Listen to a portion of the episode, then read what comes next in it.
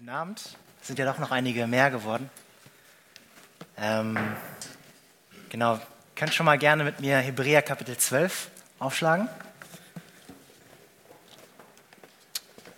Hebräer Kapitel 12.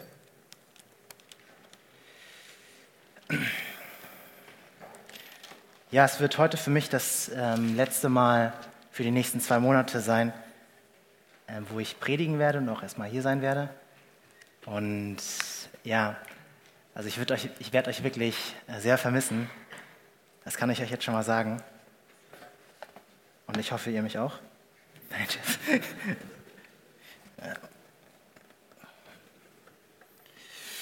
Hebräer Kapitel 12.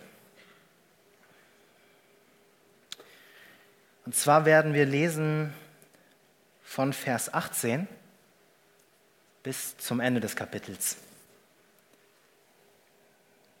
Hebräer 12, Vers 18 bis 29.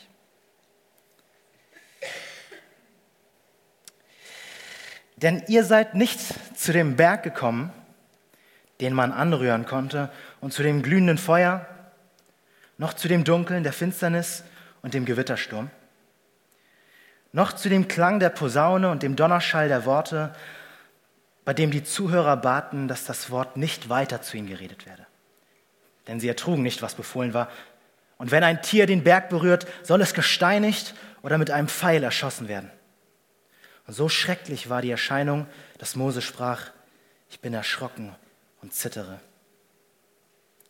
Sondern ihr seid gekommen zu dem Berg Zion und zu der Stadt des lebendigen Gottes, dem himmlischen Jerusalem. Und zu Zehntausenden von Engeln, zu der Festversammlung, zu der Gemeinde der Erstgeborenen, die im Himmel angeschrieben sind, und zu Gott, dem Richter über alle. Und zu den Geistern der vollendeten Gerechten. Und zu Jesus, dem Mittler des neuen Bundes. Und zu dem Blut der Besprengung, das Besseres redet als das Blut Abels. Habt Acht, dass ihr den nicht abweist, der redet. Denn wenn jene nicht entflohen sind, die den abgewiesen haben, der auf der, auf der Erde göttliche Weisungen verkündete, wie viel weniger wir, wenn wir uns von dem abwenden, der es vom Himmel herabtut.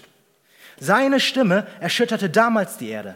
Jetzt aber hat er noch, hat er eine Verheißung gegeben, indem er spricht, noch einmal erschüttere ich nicht allein die Erde, sondern auch den Himmel. Dieses noch einmal deutet aber hin auf die Beseitigung der Dinge, die erschüttert werden, als solche, die erschaffen worden sind damit die Dinge bleiben, die nicht erschüttert werden können. Darum, weil wir ein unerschütterliches Reich empfangen, lasst uns die Gnade festhalten, durch die wir Gott auf wohlgefällige Weise dienen können mit Scheu und Ehrfurcht. Denn unser Gott ist ein verzehrendes Feuer. Lasst mich noch beten.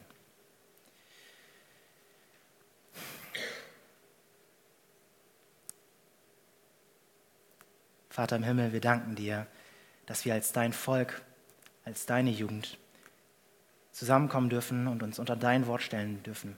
Du hast geredet und das sind, und wenn du geredet hast, ist das wichtiger als, als das, was Menschen sagen.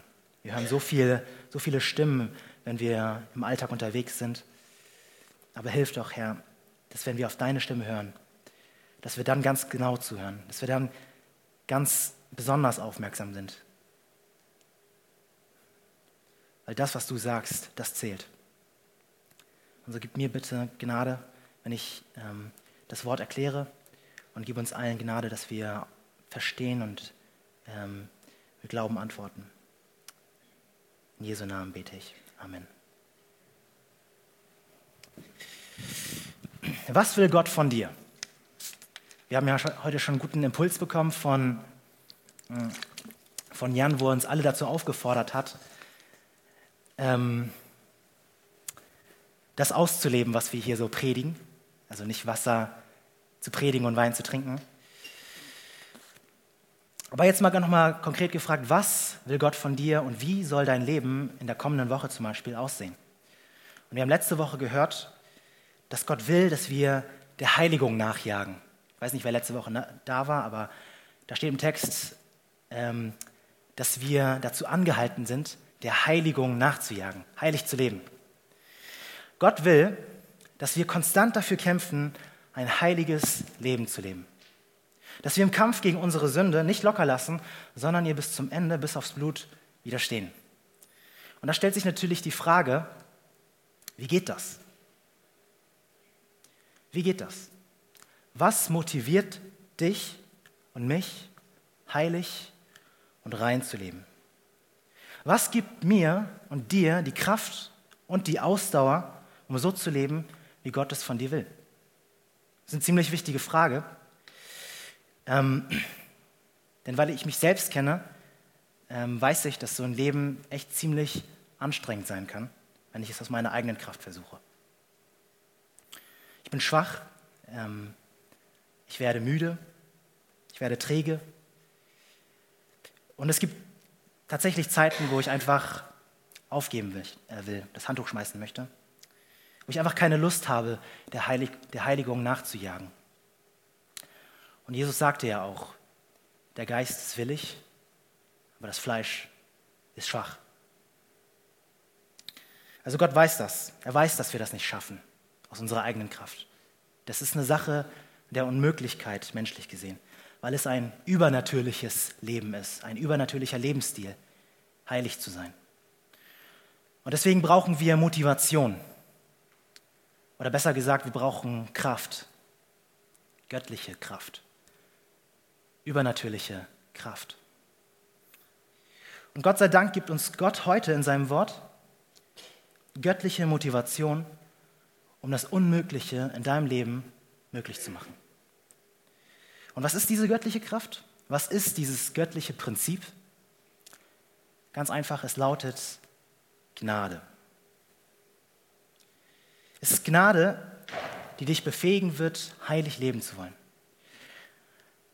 Aber Gnade ist noch viel mehr als das. Gnade ist in jeder Hinsicht notwendiger und wichtiger als alles andere. Und deswegen fordert dich Gott heute durch diesen Text, den wir gelesen haben, zu folgendem auf. Und wenn du mitschreibst, dann schreib Folgendes mit. Halte fest an der Gnade, weil sie das Wichtigste ist, was Gott dir geschenkt hat. Halte fest an der Gnade, weil sie das Wichtigste ist, was Gott dir geschenkt hat. Und unser Text gibt uns im Besonderen drei Gründe, warum wir an der Gnade festhalten sollten warum Gnade das Wichtigste ist, was Gott uns geschenkt hat. Halte fest an der Gnade Nummer eins, weil sie dein stärkster Motivator ist. Halte fest an der Gnade Nummer zwei, weil sie deine einzige Alternative ist. Und halte fest an der Gnade Nummer drei, weil sie dir die sicherste Zukunft verspricht. Also Nummer eins, halte fest an der Gnade, weil sie dein stärkster Motivator ist. Nummer zwei, halte fest an der Gnade, weil sie deine einzige Alternative ist. Und Nummer drei, halte fest an der Gnade, weil sie dir die sicherste Zukunft verspricht. Aber lass uns das Punkt für, Punkt durchgehen. Nummer eins, halte fest an der Gnade, weil sie dein stärkster Motivator ist. Wir haben gelesen, Vers 18, ich lese das nochmal vor, damit wir es nochmal im Ohr haben. Denn ihr seid nicht gekommen zu dem Berg, den man anrühren konnte und zu dem glühenden Feuer, noch zu dem Dunkel, der Finsternis, dem Gewittersturm, noch zu dem Klang der Posaune und dem Donnerschall der Worte, bei dem die Zuhörer baten, dass das Wort nicht weiter zu ihnen geredet werde, denn sie ertrugen nicht, was befohlen war. Und wenn ein Tier den Berg anrührt, soll es gesteinigt oder mit dem Pfeil erschossen werden. Und so schrecklich war die Erscheinung, dass Mose sprach, ich bin erschrocken und zittere. Also los geht, los geht dieser Abschnitt mit den Worten, ihr seid nicht gekommen zu dem Berg. Punkt, Punkt, Punkt. Das heißt, das, was jetzt kommt, wird dich nicht motivieren, um heilig leben zu wollen wird dich nicht motiviert, motivieren, rein leben zu wollen. Ja? Und vielleicht dachtest du jetzt, jetzt kommen so ein paar heftige Sätze raus, ja, ähm, die dich so richtig schocken und zack, bist du der Superheilige. Aber jetzt redet hier Gott ganz komischerweise von einem Berg, den man anrühren konnte, der irgendwie geraucht hat, mit Feuer, von Dunkel, Finsternis, Gewittersturm. Was soll das Ganze? Um zu verstehen, was Gott uns hier sagen will, müssen wir uns kurz daran erinnern, wie sich Gott ähm, damals dem Volk Israel gezeigt hatte.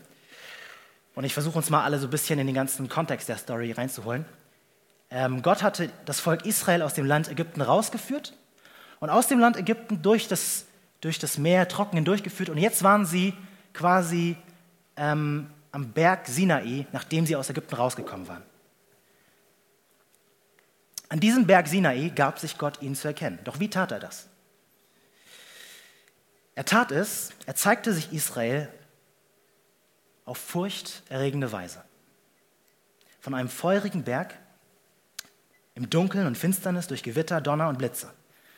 Genau das, was wir gerade gelesen haben. Und ich will uns das mal kurz vorlesen, damit wir uns ein bisschen besser die Situation vorstellen können, in der sich die Israeliten befunden haben.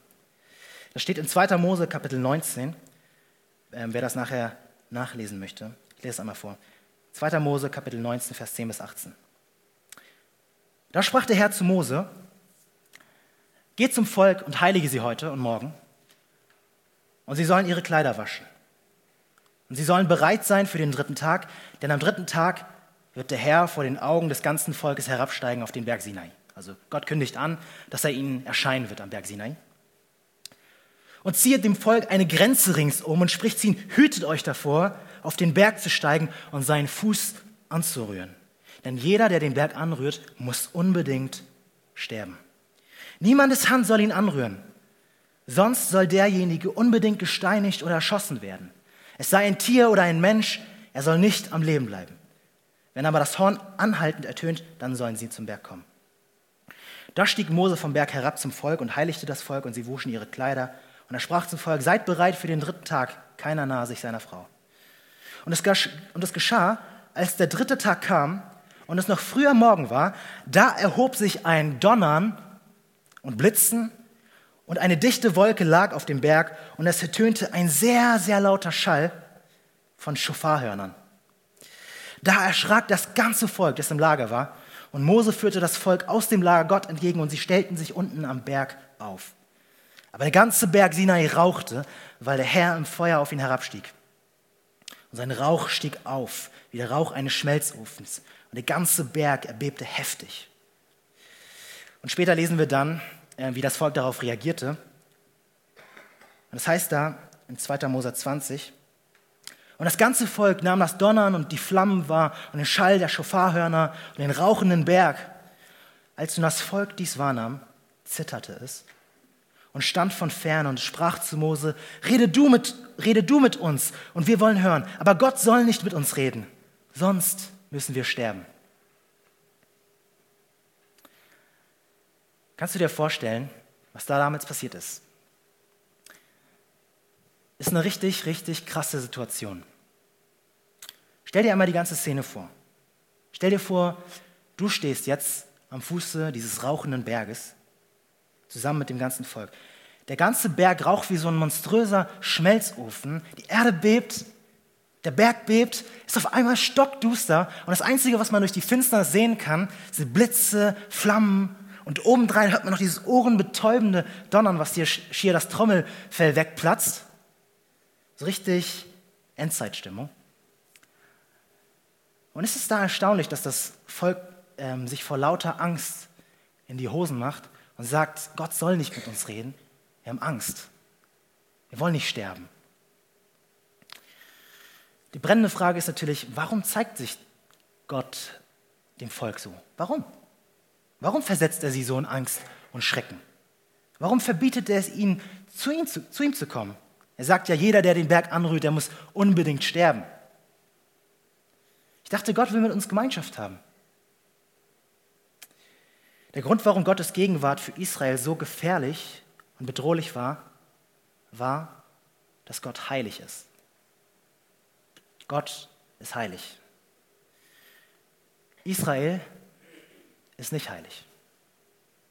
Israel, Israel ist im, Gegensatz dazu unheilig, sündig, unrein.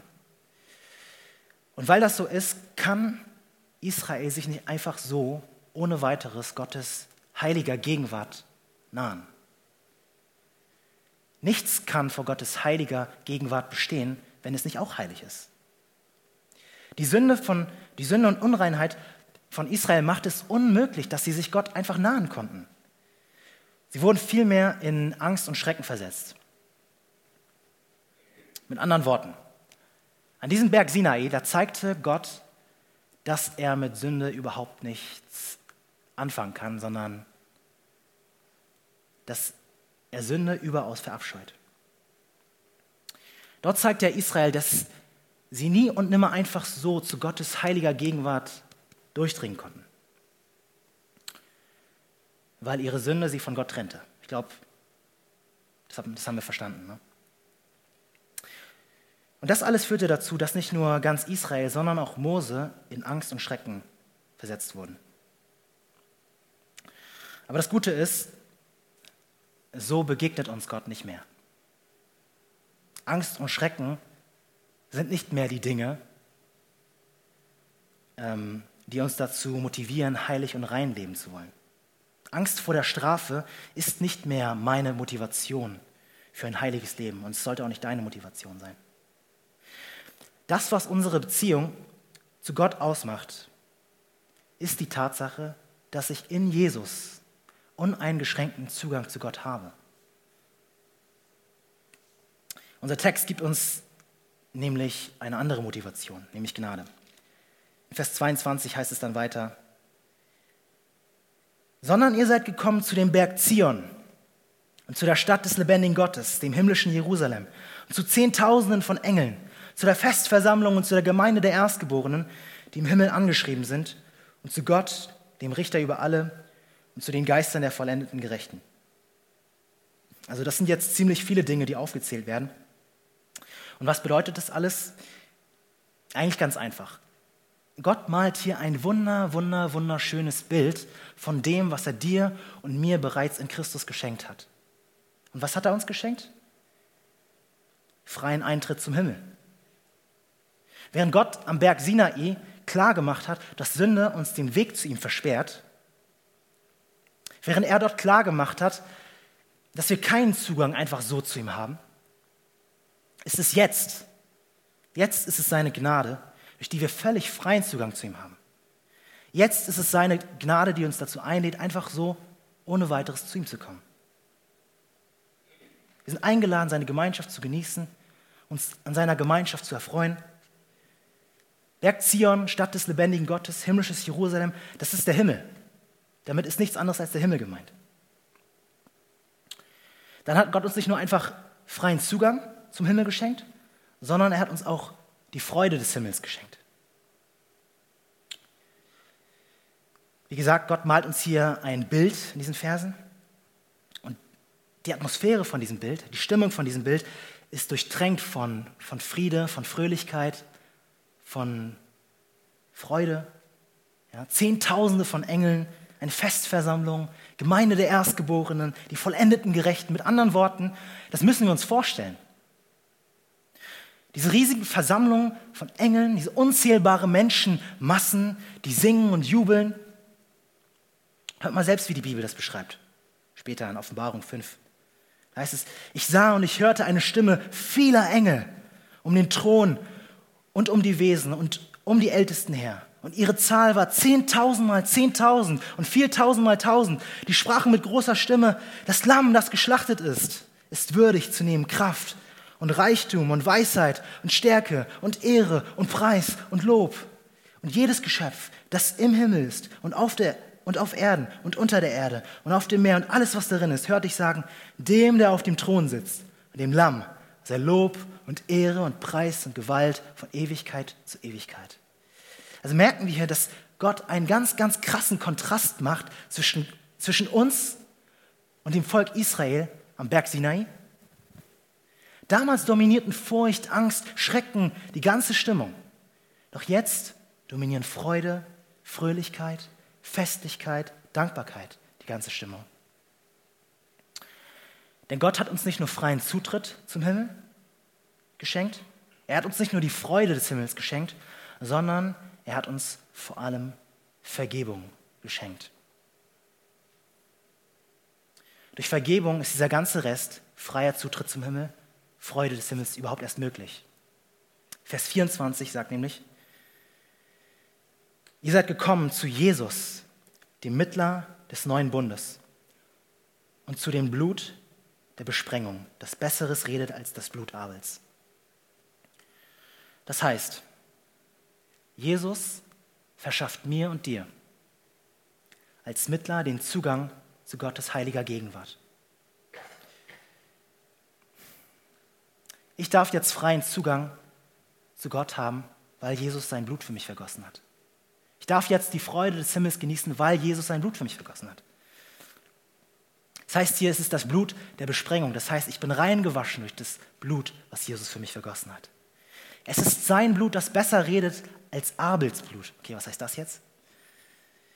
Abels Blut, falls ihr die Geschichte kennt, Abel wurde von seinem Bruder Kain umgebracht. Sein Blut wurde zur Erde vergossen. Und was, was sah Gott, als er das Blut von Abel sah? Dieses Blut schrie zum Himmel und schrie, Rache, Rache, Rache, Vergeltung. Aber Jesu Blut wurde vergossen und es lag auf der Erde. Und was schreit es jetzt? Schreit es Rache?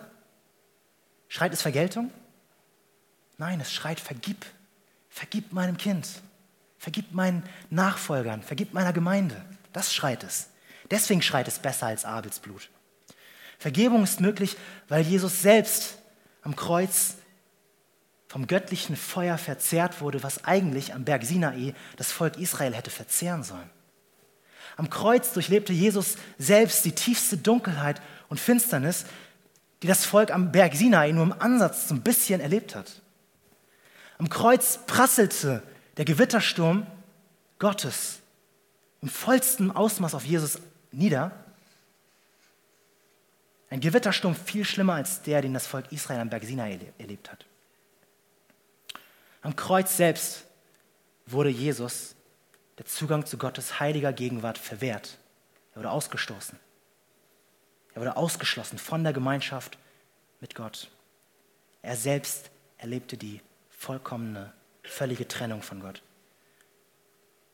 Eine Trennung, die das Volk Israel am Berg Sinai nur im Ansatz erlebt hat. Am Kreuz erlebte Jesus den vollen Schrecken dessen, von dem das Volk Israel am Berg Sinai nur eine Vorahnung bekam. Gottes Zorn über Sünde, über deine und meine Sünde wurden vollständig über Jesus ausgegossen. Und das alles hat er getragen, um dir und mir jetzt, hier und heute, freien Einlass in seine himmlische Herrlichkeit zu geben damit du und ich dabei sein können bei der größten und besten und fröhlichsten Party, die das Universum je gesehen hat. Und genau das soll dich motivieren. Du fragst dich, was motiviert mich, heilig zu leben? Das. Genau deswegen halte fest an der Gnade, denn sie ist dein bester Motivator. Denn weißt du, wenn du in Christus bist, das heißt, wenn du an Jesus glaubst, wenn du ihm vertraust, wenn du ihn festhältst, wenn du seine Gnade festhältst, hat Gott nur noch eine einzige Sache für dich im Kopf. Dich zu segnen und dich zu beschenken. Dich zu lieben und dich zu tragen. Mit anderen Worten, Gott hat nur noch Gutes für dich im Sinn. Warum? weil Gott uns im neuen Bund durch Jesus mit seiner Gnade begegnet. Dunkelheit, Finsternis, Feuer, Zorn? Nein. Licht, Herrlichkeit, Freude, Friede, freier Einlass in die, himmlische, in die himmlische Stadt. Und deswegen meine Frage an dich. Was würde sich in deinem Leben kommende Woche ändern. Wenn du dir das wirklich zu Herzen nehmen würdest. Wie anders würdest du leben, wenn du das wirklich glauben würdest? Ist dir bewusst, dass Gott dir in Gnade und nicht mehr im Gericht begegnet? Oder lebst du vielleicht im Irrglauben, dass Gott immer noch wie so ein, wie so ein strafender Sklaventreiber oben im Himmel sitzt nur darauf wartet, bis du den ersten Fehler machst, um, um mich dann kurz und klein zu hacken? Nein. Lass uns diesen Gedanken loslassen. Lass uns leben und lass uns kämpfen gegen unsere Sünde, gegen unsere Lust, gegen unseren Neid, gegen unsere Bitterkeit, gegen unsere Sorgen, gegen unsere Ängste, gegen unseren Egoismus, gegen all die Versuchungen, die auf uns einprasseln Tag für Tag. Lass uns dagegen kämpfen im folgenden Bewusstsein. Im Bewusstsein, dass Gott dich liebt, dass er dir vergibt und dich begnadigt hat. Dass er dir freien Eintritt in seine Herrlichkeit schenkt, weil Jesu Blut allein ausreicht und mit aller Kraft ruft, vergib meinem Kind. Wisst ihr, wir können Gott als Sklaven gehorchen oder wir können Gott als geliebte Kinder gehorchen. Wenn du ihm wie ein Sklave gehorchst, dann kannst du alles so tun, wie sich das gehört, alles richtig machen, aber du tust es, weil du Angst hast vor der Strafe, weil du Angst hast vor den Schlägen deines Herrn. Ein Sklave hat äh, gehorcht, weil er Angst hat vor den Schlägen seines Meisters. Aber Gott gibt uns hier in diesem Text einen besseren Weg. Halte fest an der Gnade. Wie? Indem du gehorchst im Bewusstsein, dass du geliebt und angenommen und akzeptiert bist. Lebe heilig und lebe rein, weil Jesus dich durch sein Blut bereits reingewaschen hat, weil er dir bereits Zugang zu seiner himmlischen Stadt gegeben hat. Nicht aus Angst oder nicht aus Furcht vor seinem Zorn. Das heißt in Römer 8, Vers 15, ihr habt nicht einen Geist der Knechtschaft, einen Geist der Sklaverei empfangen, durch den ihr euch abermals fürchten müsstet, sondern ihr habt einen Geist der Kindschaft, einen Geist, Geist der Sohnschaft empfangen, durch den wir rufen, aber, lieber Vater. Und deswegen ruft Gott dir zu, halte fest an der Gnade, weil sie dein stärkster Motivator ist.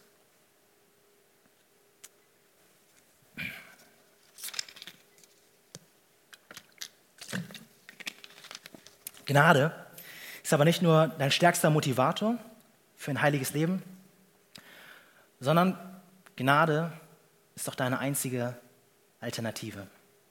Also Nummer zwei, halte fest an der Gnade, weil sie deine einzige Alternative ist. Gnade ist nicht nur alles, was wir brauchen, um ein heiliges Leben zu führen, sondern Gnade ist alles, was wir haben. Ohne Gnade sind wir nichts. Ohne Gnade versagen wir nicht nur im Kampf gegen unsere Sünde, nein, ohne Gnade verlieren wir alles. Gnade ist unsere einzige Hoffnung. Denn wenn wir Gottes Gnade verwerfen, wenn wir sie abweisen, wenn wir uns von ihr wegwenden, werden wir Gottes Zorn ganz ausgeliefert sein. Uns, ich lese weiter im Hebräer 12, Vers 25 ist das. Er sagt hier, Habt Acht, dass ihr den nicht abweist, der redet. Denn wenn jene nicht entflohen sind, die den abgewiesen haben, der auf der Erde göttliche Weisung verkündete, wie viel weniger wir, wenn wir uns von dem abwenden, der es vom Himmel herabtut. Mit anderen Worten, ihr werdet Gottes Zorn nicht entkommen, wenn ihr nicht auf Jesu Reden hört, wenn ihr sein Reden abweist, wenn wir sein Reden in den Wind schlagen. Das sind ziemlich krasse Worte, die er hier benutzt. Warum? Warum ist das so schlimm, auf Jesu Reden nicht zu hören? Warum werden wir hier gewarnt, uns vor, uns vor Jesu, uns Jesu Reden in den Wind zu schlagen? Ich glaube, mindestens drei Gründe sind das hier. Grund Nummer eins, Jesu Reden hatte größere Autorität. Es ist schlimm, den Boten eines Königs abzuweisen, aber es ist noch viel schlimmer, den König selbst abzuweisen. Die Israeliten hörten nicht auf Mose und wurden bestraft. Aber Jesus war nicht nur irgendein Mensch, der von der Erde her war, sondern er kam vom Himmel selbst.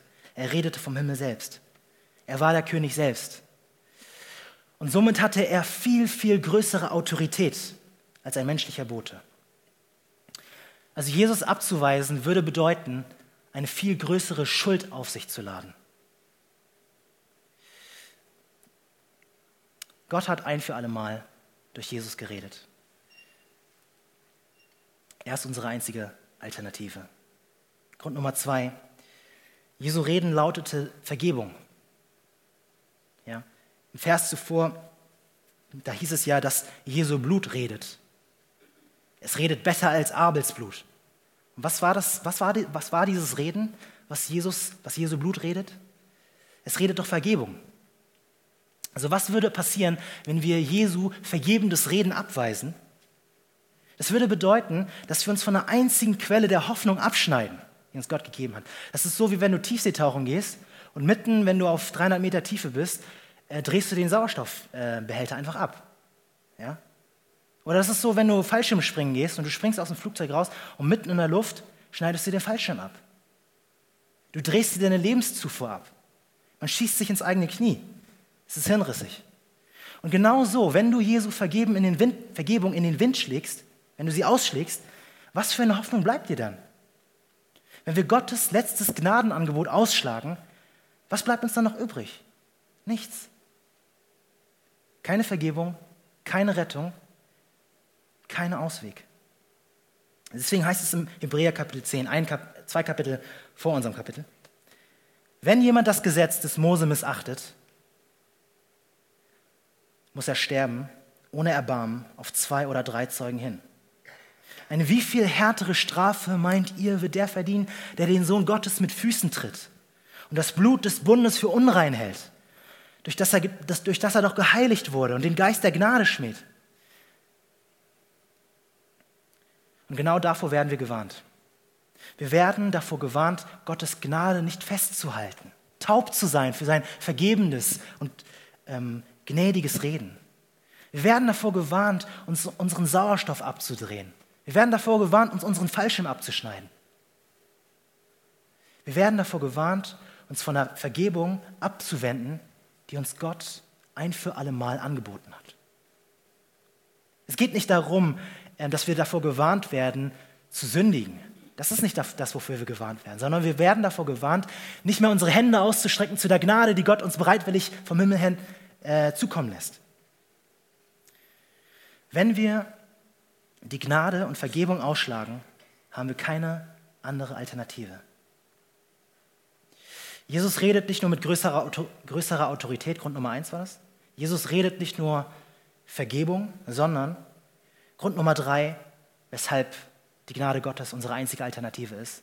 Grund Nummer drei, Jesu Reden ist erschütternd. Verse 26 und 27.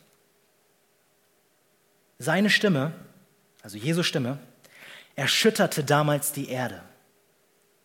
Jetzt aber hat er eine Verheißung gegeben, indem er spricht, noch einmal erschüttere ich nicht allein die Erde, sondern auch den Himmel. Dieses noch einmal deutet aber hin auf die Beseitigung der Dinge, die erschüttert werden, als solche, die erschaffen worden sind, damit die Dinge bleiben, die nicht erschüttert werden können. Also was hier gesagt wird, ist Folgendes. Als der Berg Sinai erbebte, ja, davon haben wir ja gelesen, der erbebte, geschah das durch die Stimme Jesu. Aber das, dieses erschütternde, äh, dass der Berg erschüttert wurde, bebte, war lediglich ein Vorgeschmack auf das, was wir noch vor uns haben auf das, was uns noch in der Zukunft erwartet. Eines Tages wird Gott nicht nur den Berg Sinai zum Beben bringen, sondern Gott sagt uns hier, dass er den ganzen Kosmos, das ganze geschaffene Universum, wie wir es kennen, mit seiner, mit seiner Stimme erschüttern wird. Mit anderen Worten, diese geschaffene Welt wird keinen Bestand haben. Sie wird vergehen. Und sie wird nicht nur vergehen, sondern sie wird vielmehr verwandelt werden. Und Gott sagt, dass er einen neuen Himmel und eine neue Erde schaffen wird. Eine Welt ohne Schmerz, ohne Tod, ohne Leid, ohne Geschrei, ohne Einsamkeit, ohne Hilflosigkeit, ohne Egoismus. Jesaja 65. Vers 17. Denn siehe, ich will einen neuen Himmel und eine neue Erde schaffen, dass man der vorigen nicht mehr gedenken und sie nicht mehr zu Herzen nehmen wird. Und nur diejenigen, die an seiner Gnade festhalten, werden nicht erschüttert werden.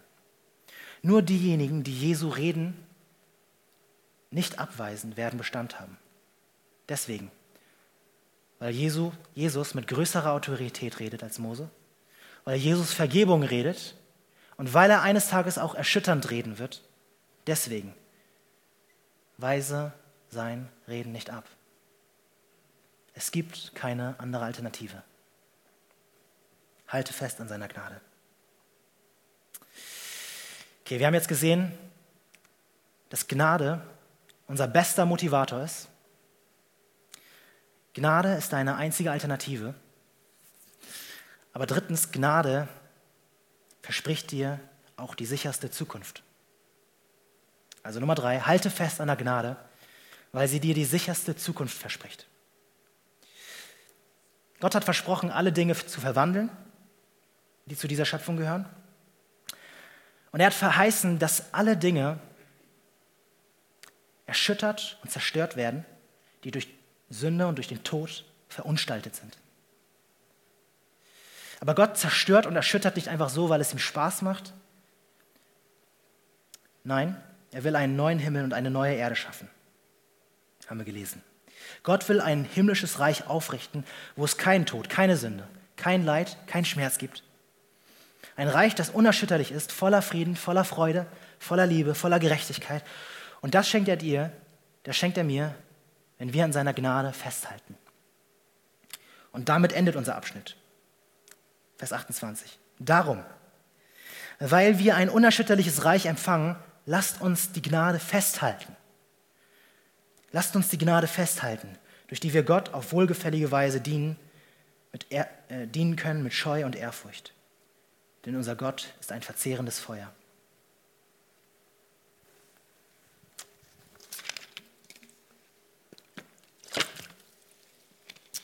Wenn du in Gottes Gnade gegründet bist, dann kannst du dir sicher sein, dass dich eine sichere Zukunft erwartet. Du darfst eine unerschütterliche Hoffnung haben, weil Gott dir hier und heute verspricht, dir sein unerschütterliches Reich zu schenken, gratis, umsonst. Es gehört dir. Alles mag untergehen, alles mag vergehen, aber du wirst nicht vergehen. Du wirst nicht untergehen. Weil Gott dir verspricht, dir sein Reich zu geben, einfach nur, wenn du an seiner Gnade festhältst. Mehr musst du nicht machen. Und er tut es nicht griesgrämig, so nach dem Motto, ja gut, jetzt hat er halt an meiner Gnade festgehalten, dann muss ich mein Versprechen auch halten. Nein, Jesus sagt, Lukas 12, 32, fürchte dich nicht, du kleine Herde. Denn es hat eurem Vater wohlgefallen, euch das Reich zu geben. Hast du das gehört? Gott schenkt dir sein Reich, weil es ihm eine Freude ist, es dir zu schenken. Es hat eurem Vater wohlgefallen. Er liebt es großzügig, großzügig zu sein und dich zu beschenken. Es ist ihm eine Freude. Gott ist kein griesgrämiger und geiziger Gott. Er ist reich und großherzig und wohlwollend und er liebt es, seine Kinder zu segnen. Deswegen noch einmal, schlag Gottes Gnade nicht aus, sondern nimm sie an, halt sie fest.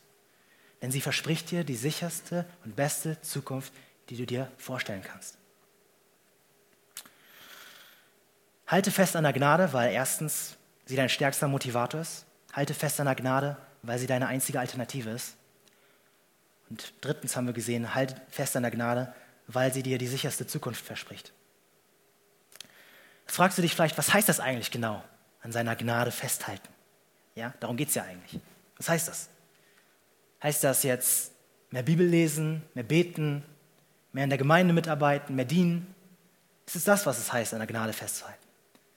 Musst du nicht mehr anstrengen? Nein, das heißt es nicht in erster Linie. Das ist nicht die Aufforderung von Gott. Dass du mehr dienst, dass du mehr betest, dass du mehr Bibel liest, ist letztendlich ein Effekt ähm, davon, wenn du an seiner Gnade festhältst. Oder besser gesagt, ähm, dadurch, dass du Bibel liest, dadurch, dass du, dass du betest, ähm, atmest du seine Gnade ein, ja? so wie du die Luft einatmest, aber du produzierst seine Gnade nicht. Ja? Die Gnade ist schon da. Gott hat, deine, hat seine Gnade schon dir angeboten. Du musst sie nur noch, du musst sie nur noch einatmen, ja? du produzierst sie nicht. Also was heißt es ganz konkret, an Gottes Gnade festzuhalten? Es heißt einfach nur, Gottes Geschenk dankbar anzunehmen.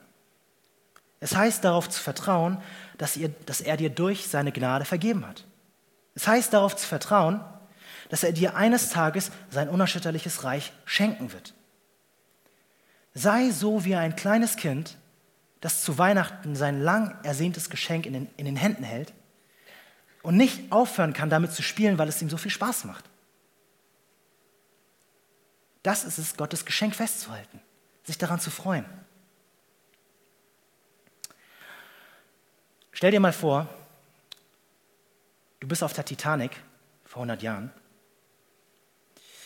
Die Stimmung ist ausgelassen, die Leute haben Spaß und amüsieren sich.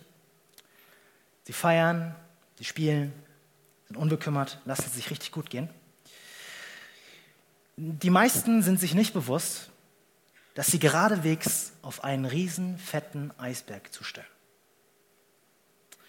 Und das ist übrigens die Art und Weise, wie die meisten Menschen in unserer Welt unterwegs sind. Die meisten Leute, und ich gehörte auch dazu, sind blind gegenüber der bevorstehenden Gefahr. Und sie wissen nicht, dass Gott eines Tages jeden einzelnen Menschen zur Rechenschaft ziehen wird. Doch dann kommt die Schreckensmeldung. Die Titanic hat diesen riesen Eisberg gerammt und das Schiff wird in einigen Stunden untergehen und mit ihr alle Passagiere. Was, wird, was passiert? Auf einen Schlag hört alles Feiern auf. Eine bedrückende Stille tritt ein. Keiner ist mehr ausgelassen, keiner ist mehr unbekümmert. Und stell dir jetzt mal vor, die Geschichte wäre anders ausgegangen, als, als wir sie kennen. Stell dir vor, dass es mitten in dieser schrecklichen Situation folgende Meldung gegeben hätte. Folgende Meldung. Eine große Flotte vollkommen zuverlässiger Schiffe und Rettungsboote hat sich bereits auf den Weg gemacht und wird rechtzeitig ankommen, um alle Passagiere zu retten, die sich an ihre Anweisungen halten. Wie würdest, du, wie würdest du dich fühlen? Wie würde die Stimmung jetzt auf der Titanic aussehen? Ich glaube, eine tiefe Empfindung der Dankbarkeit eine tiefe Empfindung der Hoffnung würde dich und alle Passagiere erfüllen. Weil wir wissen, es gibt Hoffnung. Wir werden gerettet. Dein ganzes Inneres würde sich an diese Hoffnung festklammern und sagen, wann, wann kommen sie endlich? Du, du weißt, du bist so gut wie gerettet. Sie sind bereits unterwegs. Du selbst weißt, dass du selbst nichts tun kannst, aber du kannst eins tun. Du kannst an dieser Hoffnung festhalten. Und genau das will Gott von dir und mir heute, dass du an seiner Gnade festhältst, dass du all dein Vertrauen in Gottes Versprechen setzt, in sein Versprechen, dass er dich, dass er dir durch seine Gnade vergeben hat, dass er dich bereits angenommen hat, dass er auch eines Tages dich mit seinen Rettungsschiffen in Sicherheit bringen wird, wenn die Titanic hier untergeht. Lass uns das immer wieder bewusst machen, dass Gott dich liebt, dass Gott dich trägt und dich hält dass er dich versorgt, dass er mit dir ist und dich auch bis ans Ziel bringt, auch wenn da Sünde in deinem Leben ist. Auch wenn da noch Probleme in deinem Leben sind. Auch wenn du Probleme gerade in der Schule hast. Auch wenn du Stress in der Uni hast. Auch wenn du Stress auf dem Arbeitsplatz hast. Und dich der ganze Stress förmlich richtig zerdrücken will. Auch wenn du das Gefühl hast, es läuft gerade nicht im Leben alles so, wie ich es mir vorgestellt habe. Auch wenn du dich einsam verlassen fühlst. Auch wenn die Zukunft vor dir wie so eine dunkle Wand steht und du nicht weißt, wie es in ein paar Jahren aussehen wird. Und egal, welche auch wenns du jetzt in deinem Kopf hast, egal was und egal wie viele, äh, wie viel gerade alles in deinem Leben gegen dich zu sein scheint, lass uns immer wieder daran erinnern. Ist Gott für dich? Wer kann gegen dich sein? Wer? der auch seinen eigenen Sohn nicht verschont hat, sondern hat ihn für uns alle dahingegeben. Wie sollte er uns und dir nicht mit ihm auch alles andere schenken? Wer will die Auserwählten Gottes beschuldigen? Wer?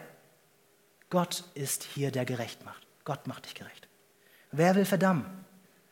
Christus Jesus ist hier, der gestorben ist. Ja, mehr noch, der auch auferweckt ist, der zu Rechten Gottes sitzt und uns vertritt. Wer will uns scheiden von der Liebe Christi? Trübsal? Angst? Schwert? Hunger oder Blöße, Verfolgung? Nichts davon. Paulus sagt, ich bin gewiss. Ist weder Tod noch Leben, weder Engel noch Mächte noch Gewalten, weder Gegenwärtiges noch Zukünftiges, weder Hohes noch Tiefes dich scheiden kann von der Liebe Gottes, die in Christus Jesus ist, unserem Herrn. Ich möchte noch beten.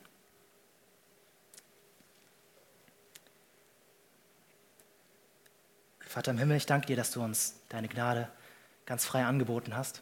Danke, dass wir sie festhalten dürfen. Herr, weil sie das Wichtigste ist, was du uns gegeben hast. Danke, dass deine Gnade uns motiviert. Danke, dass deine Gnade uns trägt. Danke, dass deine Gnade uns aufbaut, uns tröstet, uns ermutigt, weiter voranzugehen. Hilf, dass wir deine Gnade nicht aus den Augen verlieren. Hilf, dass wir sie festhalten. Denn ohne sie sind wir nichts. Aber mit ihr haben wir alles. Zu deiner Ehre bete ich. Amen.